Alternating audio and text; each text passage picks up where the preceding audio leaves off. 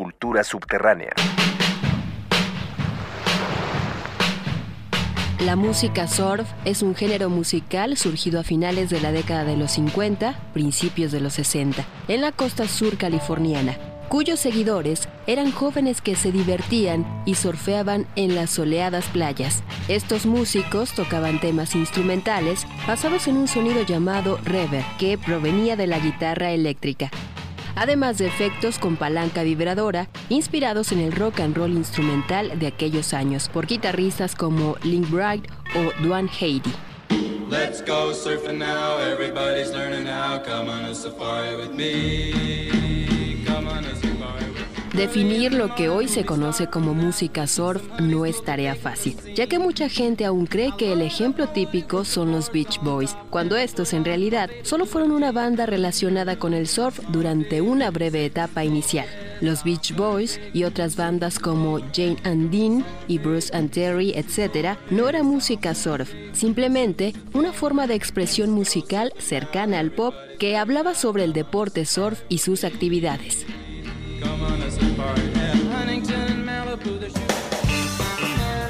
El surf instrumental se mezcló con los sonidos chicanos y latinos de Los Ángeles y otras melodías étnicas y dio origen al nuevo estilo instrumental, sólidamente rítmico y característico.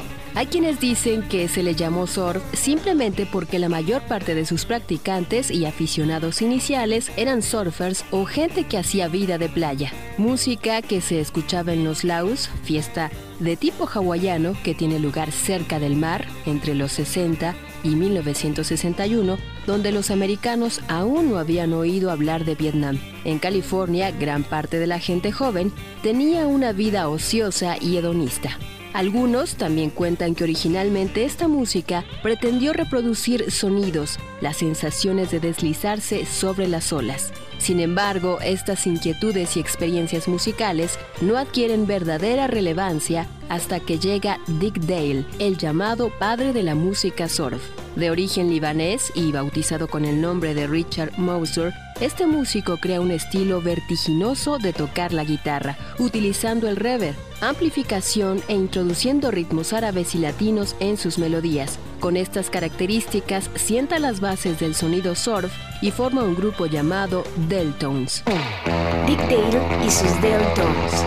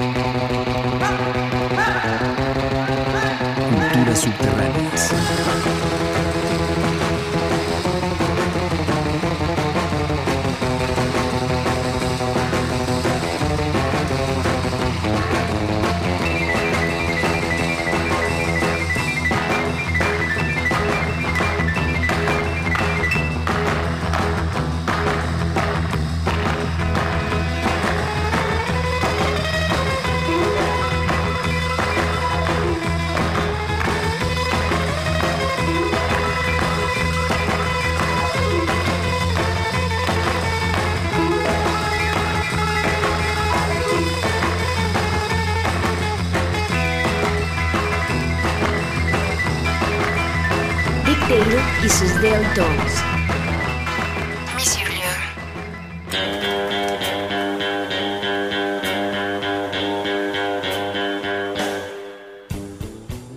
partir de 1962 comienzan a proliferar grupos de surf y bares donde actuaban bandas como Bell Airs, Pyramids, Shantais, Surfers o The Trashmen, haciendo bailar a cientos de jóvenes en bermudas y sandalias cuya única preocupación era divertirse.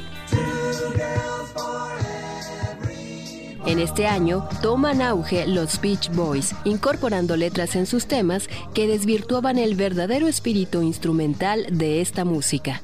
Los años de 1963 y 1964 representan el auge de esta música, la cual fue exportada a países tan diversos como Inglaterra, Australia y México, donde encontramos bandas como Javier Batis and His Famous Things o Los Wailers, que obtuvieron gran éxito.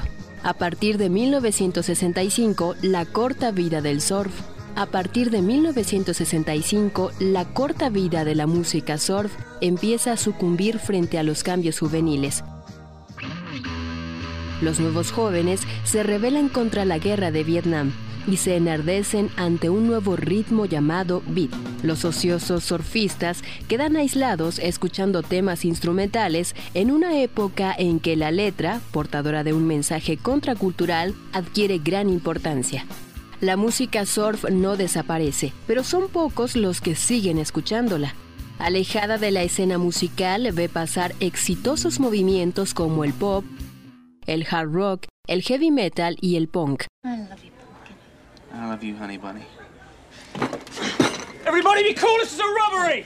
Any of you fucking pricks move! And I'll execute every motherfucking last one of you! Hasta que en 1994, un cineasta llamado Quentin Tarantino incluye el tema Missy Low de Dick Dale en su película Pulp Fiction. Este acontecimiento representa un impulso y renovación de la música surf en todo el mundo, además de nuestro país. En México, a principios de los 90, Nacho Desorden y Willy Damash trabajan en una tienda de discos que patrocinaba un programa de radio llamado Radio Bestia, en la estación de radio Rock 101, en la cual Nacho, Willy y Juan el Reverendo programan la música surf olvidada. En 1994 forman un grupo que difundían por la radio llamado Los Exquisitos, semillas del nuevo surf mexicano. En 1996, dos compañeros dejan la banda y meses después, Nacho y Willy se unen al reverendo, dos compañeros más y un tipo llamado Roberto Warpig. Juntos forman los Bombatomics. Sin embargo, un miembro abandona el grupo y el entonces cuarteto cambia el nombre por Los Tacapulco Gracias a estas dos bandas, México retomó los orígenes de la música surf. Y aunque nuestro país no tiene una relación directa con el deporte, ya que es un movimiento nacido en una capital sin mar, toman mucho de la influencia de los primeros músicos surfers. Sin embargo, aunque la música no está relacionada con el deporte, como lo estuvo en sus orígenes californianos, sí asimila la estética playera de aquellos años. Lost Acapulco. El bueno, el malo y el feo.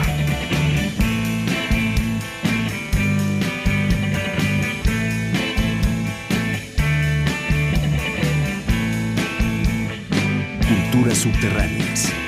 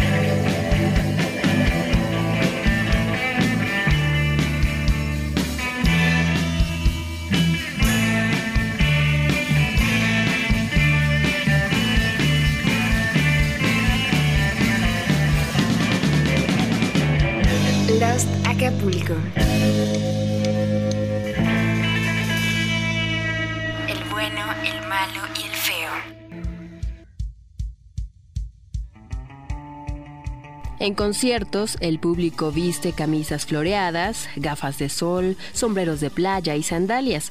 En torno al curioso look existen dos versiones. La primera hace referencia a los orígenes playeros y surfistas de esta música.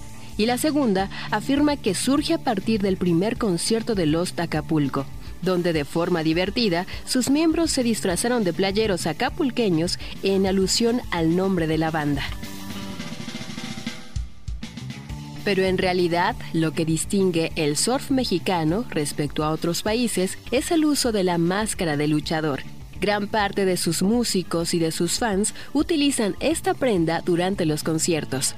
La máscara en el surf posee varios significados.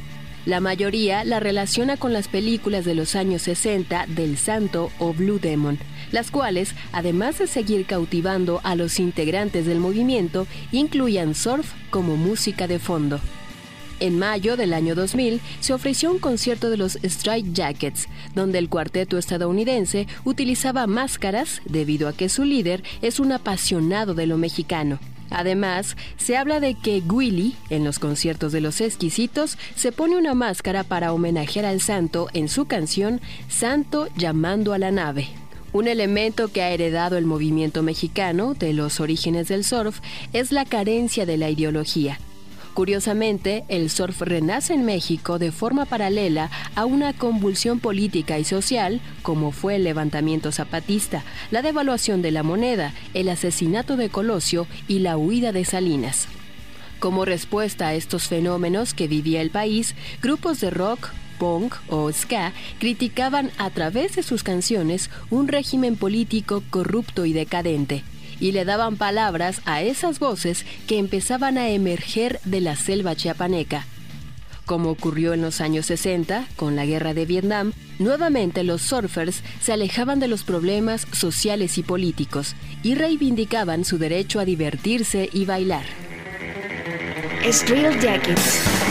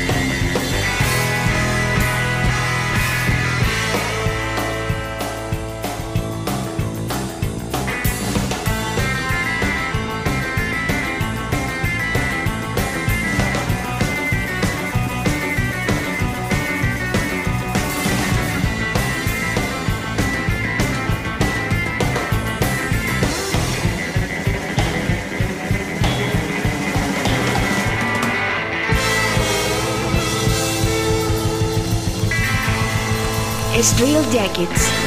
Tailspin.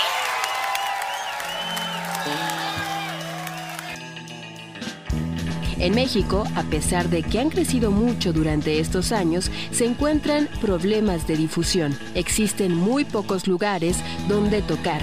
Las disqueras no muestran interés y los grupos son ignorados.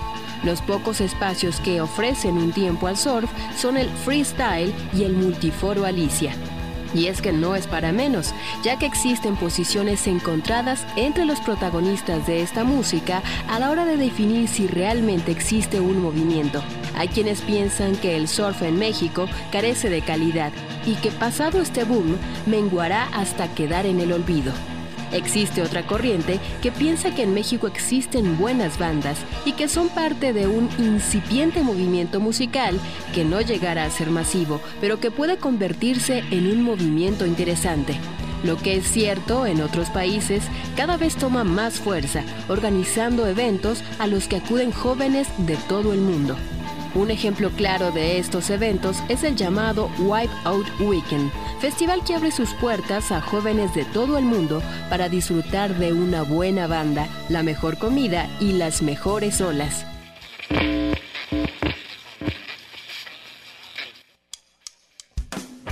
El Wipe It Weekend tuvo en su primera edición, en el papel estelar, al legendario Bill Kildash, y este año contó con la clausura de David Allen and the Arrows. Este festival se puede describir como un fin de semana de cinco días en el que se pueden ver las mejores chicas por las mañanas, comida y algunos tragos por las tardes en compañía de DJ en la misma playa donde la escena surf, garage o psychobilly se reúne a ver el atardecer, mojarse un poco y escuchar a las mejores bandas de surf. Se tratan de cinco días para olvidarse del mundo en una playa y conocer a más de mil personas con las mismas aficiones.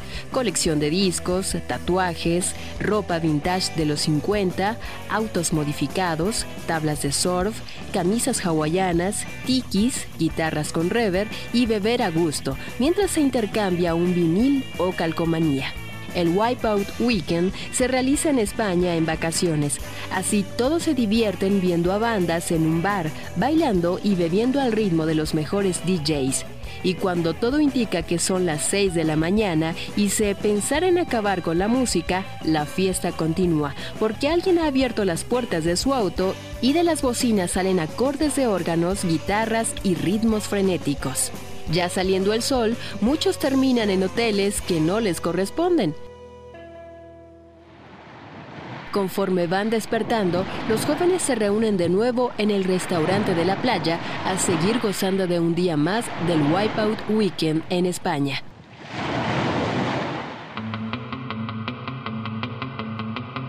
Berenice. Grassman.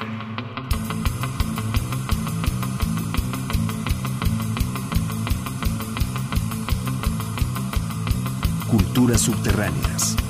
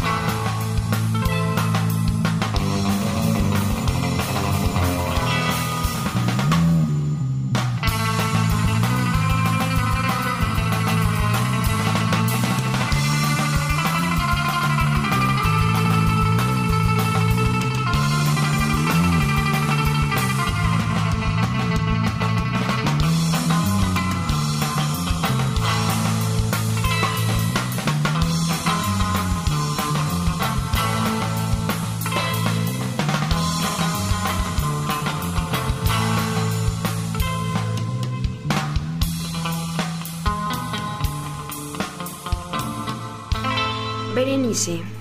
Grassmore.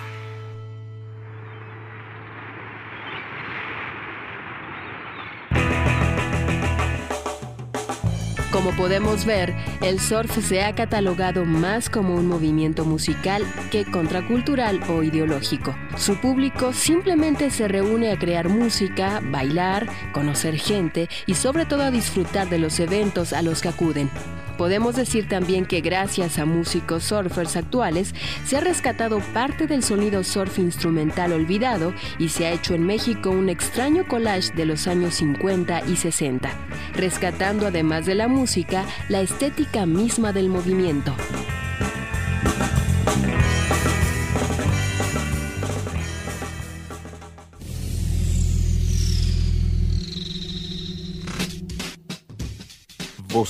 Miriam Rodríguez y Laxmi Hernández.